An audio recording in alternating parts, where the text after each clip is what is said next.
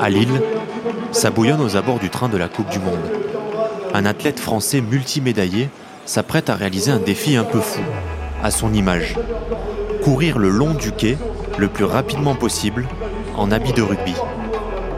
Rêve de 2023, épisode 7.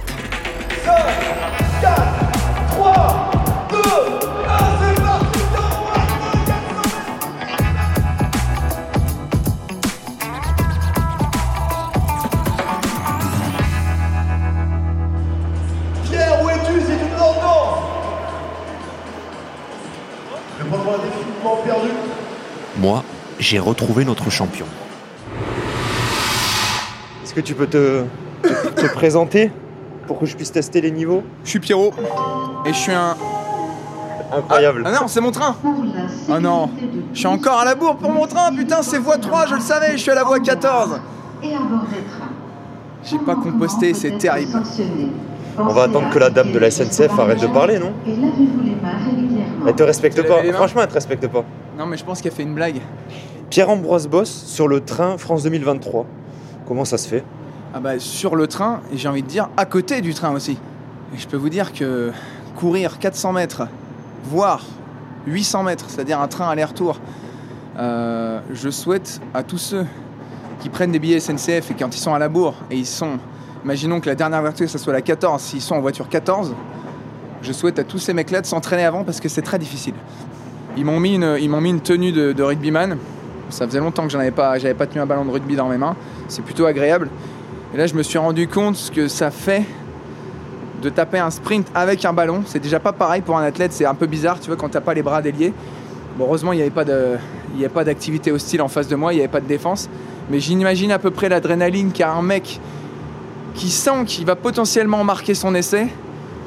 Mais tu sais, t'as les mecs qui arrivent en fusée à, à sa droite, à sa gauche, et tu te dis putain, Je vais prendre la foudre. je, je- ouais, je, je passe par où? Je, je fais un crochet à droite, à gauche. Est-ce que je vais tout droit? Est-ce que, euh, que je mets le bras pour m'interposer? Et par contre, du coup, on, on- on va pas trop parler là de ce petit short. Ouais, tu, tu me trouves sexy ou pas? Ouais, d'accord. Il est pas Ton- mal ce ton petit, rire en dit long. ce petit short. Ouais, mais qu'est-ce que tu te dise Ils portent ça, les mecs. Hein il, est, il est court, il est court, il est court. Ah, il est Mais court, bon. c'est clair. Et puis, euh, sont... mes jambes sont pas trop mises en valeur aujourd'hui. Qu'est-ce que tu veux On est là pour, donné, on est là euh, pour l'exploit sportif. ouais, quoi, on est là pour le spectacle, Pas pour euh, la tenue. quoi. On est là pour le divertissement, on est là pour faire rire les gens, qu'est-ce que tu veux que je te dise bah, La vie n'est- qu'une supercherie, on est des clowns quelque part sur- dans, dans- dans cette planète. Le lien entre Pierre-Ambroise Boss et le rugby, il est comment? Je crois qu'il est personnel, non? Ah, il est plutôt étroit, mais euh, alors, j'ai envie de te demander où tu veux en venir. Est-ce que tu parles de la première fois que j'ai fait un sport dans ma vie, c'est-à-dire le rugby? J'ai arrêté très vite parce que je faisais deux têtes de moins que tous les autres. Bon, j'avais 5 ans, j'avais une excuse. La deuxième fois, vers euh, l'âge de 15 ans, quand j'ai commencé le sport-études, et euh, on se faisait bisuter la première année par les rugbyman parce qu'on partageait un couloir euh, d'internat avec eux. Finalement, c'est devenu nos potes, c'est toujours la même histoire.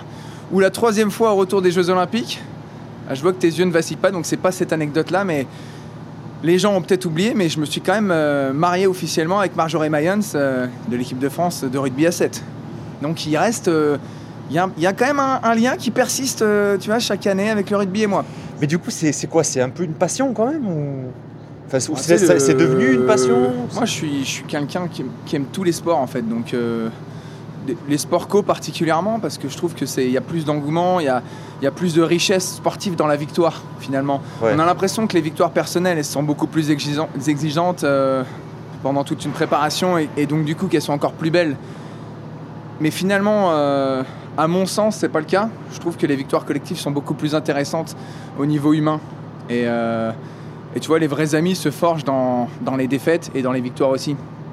Donc, euh, si j'avais dû refaire une vie, ben, j'aurais préféré faire un sport euh, collectif. Et le rugby, pourquoi pas? Il y a beaucoup de combativité, euh, mais pourtant, énormément, c'est rempli de fair play. Voilà. Esprit de compétition, mais derrière, on est fair play. Moi, je valide. Je valide complètement euh, cet esprit de solidarité en dehors de- du terrain. Et toi, tu supportes une équipe là dans la région? Parce que je sais qu'il n'y a pas d'équipe entre guillemets de haut niveau.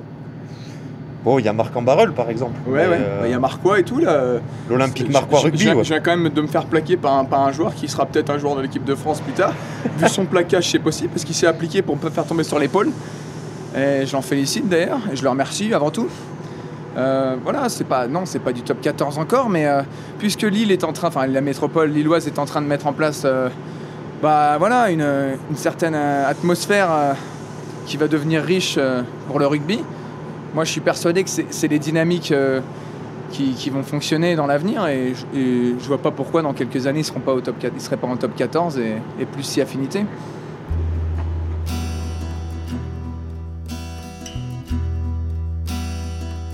Ce club de Fédéral 1, je suis allé le visiter. De la gare lilloise, je me suis rendu au stadium à Villeneuve d'Ascq, le lieu terreau des ambitions de l'Olympique Marquois Rugby Lille Métropole. Le club a pris la suite du Lille Métropole Rugby, qui avait déposé le bilan en 2016, malgré une montée en Pro D2. Philippe Caloni, le manager de l'équipe première, m'accueille. Ça va bien? Il y a entraînement. Vous commencez à quelle heure? À 9h là, c'est ça? Et euh, le terrain, il est où? Il est là-bas, non? Le Narbonnais d'origine faisait déjà partie de la précédente aventure avortée.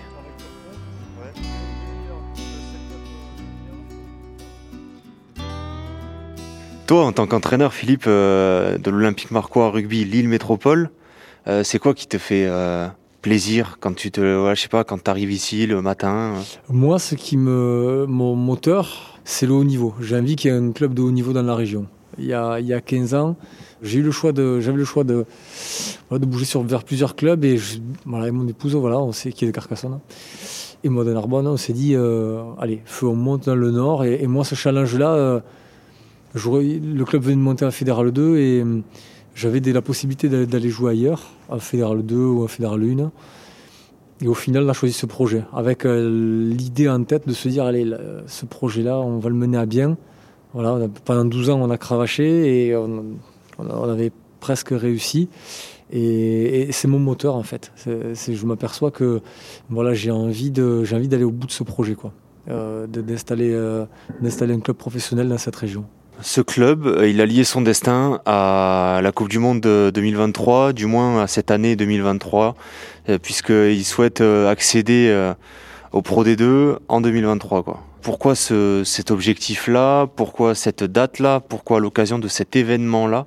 Bah, c'est parce que c'est symbolique, bien évidemment, euh, parce qu'on on accueillera la Coupe du Monde euh, en France, à Lille euh, notamment, et que le trajet a déjà été fait vers le, vers le secteur pro avec, avec le LMR. Donc c'est une aventure qui n'avait pas abouti, mais on s'est aperçu qu'il y avait euh, un engouement des, gens pour le rugby quand l'équipe de France vient, quand euh, le Racing ou le Stade français délocalise des matchs. euh, et voilà, il y a, quand il y a du rugby pro, les gens répondent présent. En termes de formation, c'est pareil. On a, il y a pas mal, de, pas mal de clubs là dans le, dans le coin avec, avec des bons joueurs aussi. On, a, on a montré avec Lille que euh, il y avait quand même une grosse ossature de joueurs du, du Nord euh, qui avaient été en capacité de construire cette histoire et de, et de monter en Pro D2. Donc je pense que ouais, le terreau est fertile pour avoir du haut niveau dans le Nord. Donc en 2023, l'objectif c'est d'être structuré comme un club pro, effectivement. L'ancien handballeur Olivier Gradel est le président de l'Olympique Marquois Rugby. Quand on a lancé officiellement le projet et qu'on l'a présenté euh, aux élus, au tissu économique local, et d'ailleurs cette, cette réunion de lancement elle s'est faite ici, c'était en avril 2018, euh, on s'est écrit un, objectif à 5 ans. Et, euh, et on s'est dit, mais euh, ça serait formidable en fait que en parallèle de, de- des matchs de la Coupe du Monde qui se dérouleront au, stade Pierre-Mauroy, on joue notre premier match de Pro D2, euh, de Pro D2 qui est l'objectif sportif qu'on s'est fixé sur ces cinq ans au stadium. Voilà. Donc euh, je pense que dans la vie, euh, il faut être capable de se fixer des échéances, des objectifs, des rêves. Et euh, bah, pour l'instant, on franchit des étapes euh, brique par brique. Pour le projet du club, la Coupe du Monde 2023, c'est un vrai levier de croissance économique euh, parce que euh, ça va permettre aussi de sensibiliser d'attirer- et d'attirer des, partenaires économiques euh, euh, locaux euh, vers le rugby. Et donc forcément, on pourra bénéficier des retombées.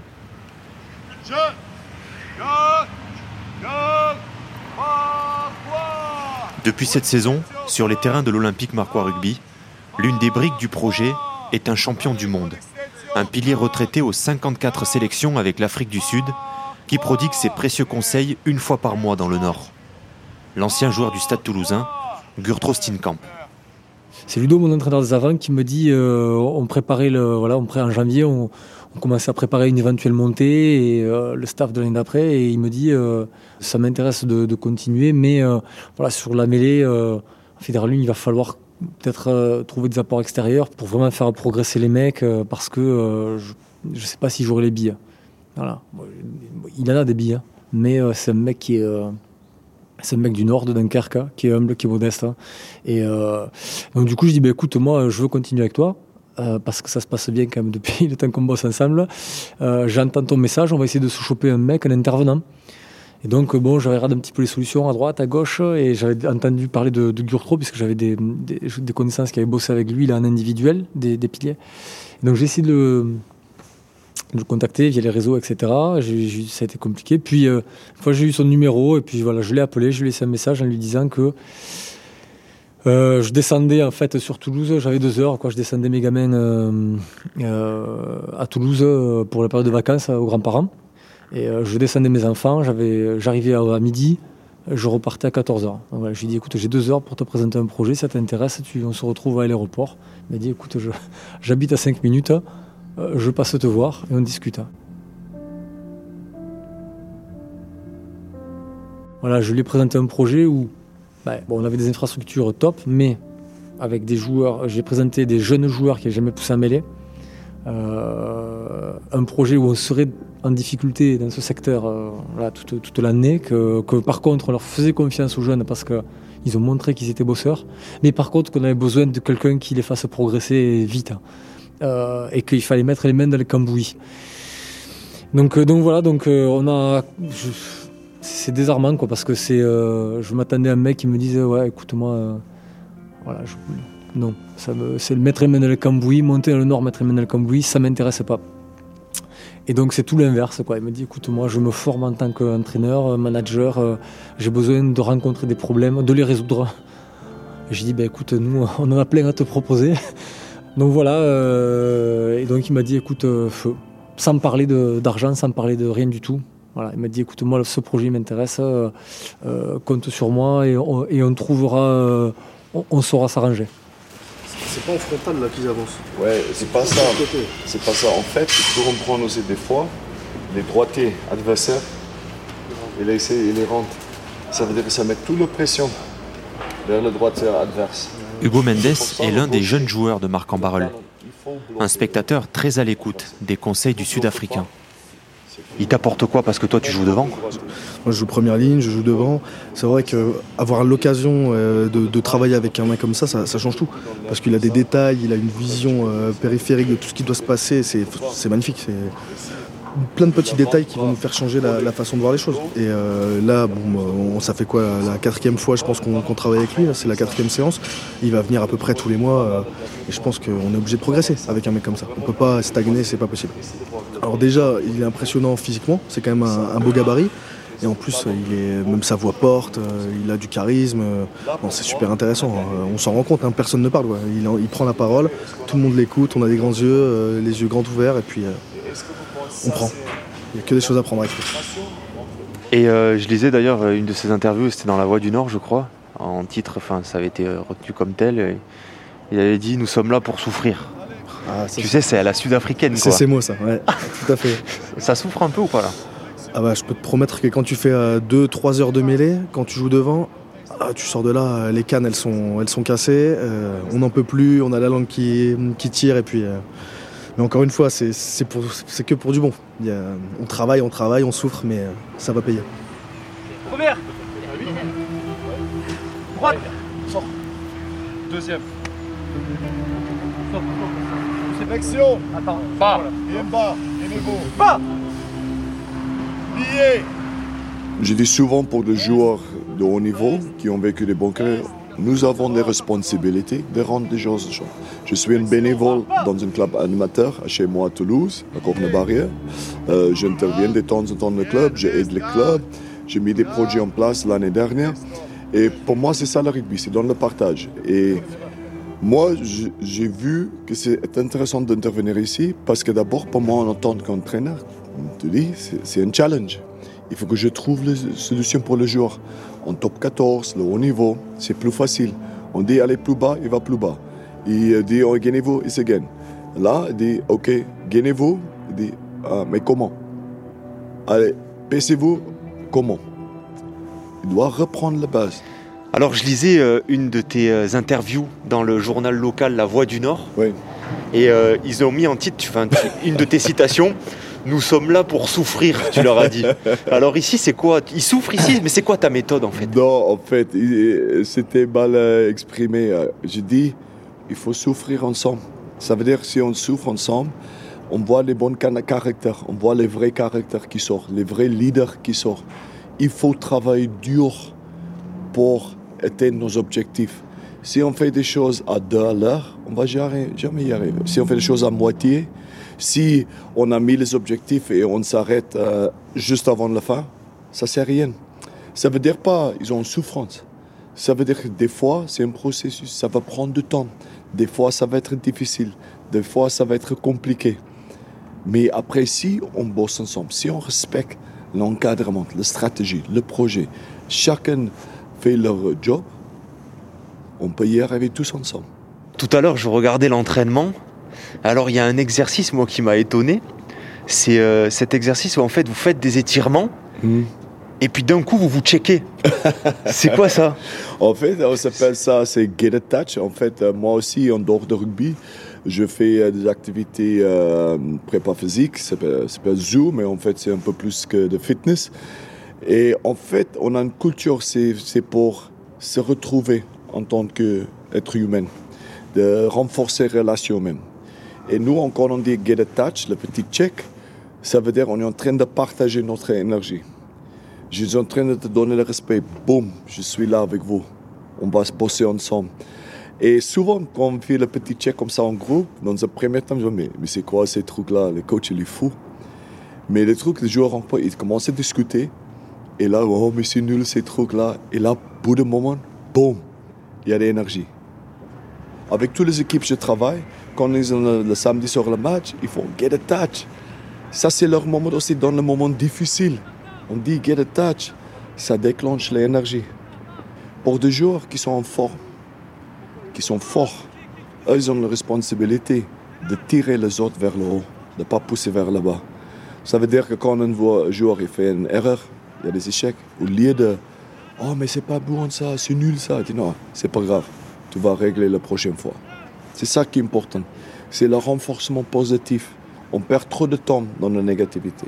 Et ça, Get a Touch, c'est bien, on commence une séance, on voit tout le monde un peu fatigué, soit oh, ça va être long, ça va être dur, ils ont peur, comme ça. Là, Get a Touch, boum, boum, ça déclenche de bonne énergie. Aujourd'hui, 75% de l'effectif de l'OMR est originaire de la région. Sur 38 joueurs, 22 sont sous contrat et 7 à temps plein. Côté formation, un entraîneur est salarié dans chaque catégorie de jeunes. Des recrutements ont aussi été réalisés pour renforcer le secteur administratif.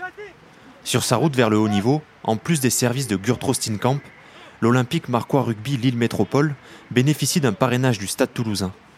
Le club rouge et noir est en quelque sorte un exemple à suivre pour le président de l'OMR. Ah ouais, vous avez la coque Stade Toulousain, quoi. Stade Toulousain avec coque téléphone, quoi, Stade Toulousain. Tout à fait. Donc jouer nous fera toujours grandir. Et moi, ce que j'adore dans, dans notre projet de jeu à nous, c'est qu'il est très proche de celui-là. Et, euh, et au-delà de la relation professionnelle excellente que, que, je peux avoir avec mon manager général sportif, euh, on partage quelque chose de fondamental, c'est cette notion de, jouer. Aujourd'hui, on a eu la chance d'aller passer quatre jours d'immersion totale euh, au sein du club pour pouvoir vraiment décortiquer ce qu'était un, un club de haut niveau hein, euh, dans sa dimension sportive, mais également dans sa dimension euh, administrative, économique, juridique. Et aujourd'hui, je ne vais pas dire que c'est un peu notre modèle, mais parce que bon, pour l'instant, il y a encore beaucoup de différences entre les deux clubs. Mais en tout cas, c'est une cible pour nous. Et, et moi, la manière dont ils ont construit et développé leur projet, elle me va bien. C'est-à-dire qu'ils ont quelque part une certaine indépendance, puisqu'ils ils ont réussi à développer un modèle économique avec des ressources qui viennent de différents endroits au Stade toulousain. Donc ça, c'est le premier truc qui me plaît. Ils ne sont pas ultra dépendants d'une personne ou d'une entreprise. Euh, la deuxième chose qui me plaît, c'est qu'ils ont vraiment créé une marque. Et aujourd'hui, c'est euh, euh, peut-être un des trois ou quatre clubs dans le monde qui est connu partout, en tout cas de tous les gens du rugby. J'avais une dernière question, Président, à vous poser. Ce serait quoi votre rêve de rugby? Ben Moi, mon rêve de rugby, ça serait de jouer le Stade toulousain devant 17 000 spectateurs au stadium en quelques années. Voilà. Et ça va se passer comment là au niveau de la coque du téléphone? Vous allez garder celle du Stade Toulousain? Va, falloir, va falloir changer. Non, moitié-moitié ou Va falloir fabriquer les nôtres. ça aussi, ça peut faire partie dans, le, dans le, le, fait de créer une marque. voilà, on y travaille, on y travaille.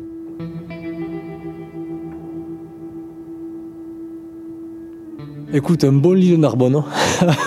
bah, je souhaite que Narbonne monte, hein, bien sûr. Mais si j'ai un petit lit de Narbonne devant 6-8 000 personnes, bah, écoute, je serai, le, je serai, le, je serai le, plus heureux si je suis encore là. Quoi. Voilà. Là, à côté, il y a le stade. Imagine dans ce stade un match de Pro D2 en 2023 avec Marc, mm. Marc en barrel. Et. Euh, une mêlée euh, dominatrice. Quoi. là, tu te dirais quoi là? Tu te, Toi, tu oh. ressentirais quoi? Non, là j'ai des frissons. Là. non, ça peut être quelque chose de chouette. Et il faut des rêves, il faut des objectifs comme ça. Et c'est important de rêver. Moi, quand j'ai 13 ans, j'ai un rêve de venir au Springbok.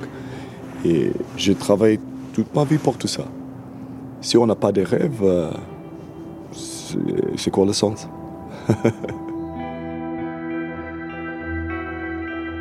Après avoir réalisé son rêve d'être un Springbok, Gurtro Steenkamp soulève le trophée William Webelis en 2007.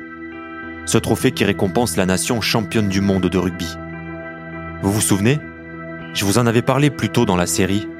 Cette coupe dorée qui voyage à mes côtés de temps à autre dans le train France 2023 et qui porte un patronyme aussi mythique que mystérieux. Alors pour la dernière touche de cette fresque, remontons le temps. Retournons à l'origine de ce sport et de toutes ses aspirations la légende d'un jeune Britannique, de son geste transgressif, bientôt bicentenaire, qui nous mène du cœur de l'Angleterre à la Côte d'Azur.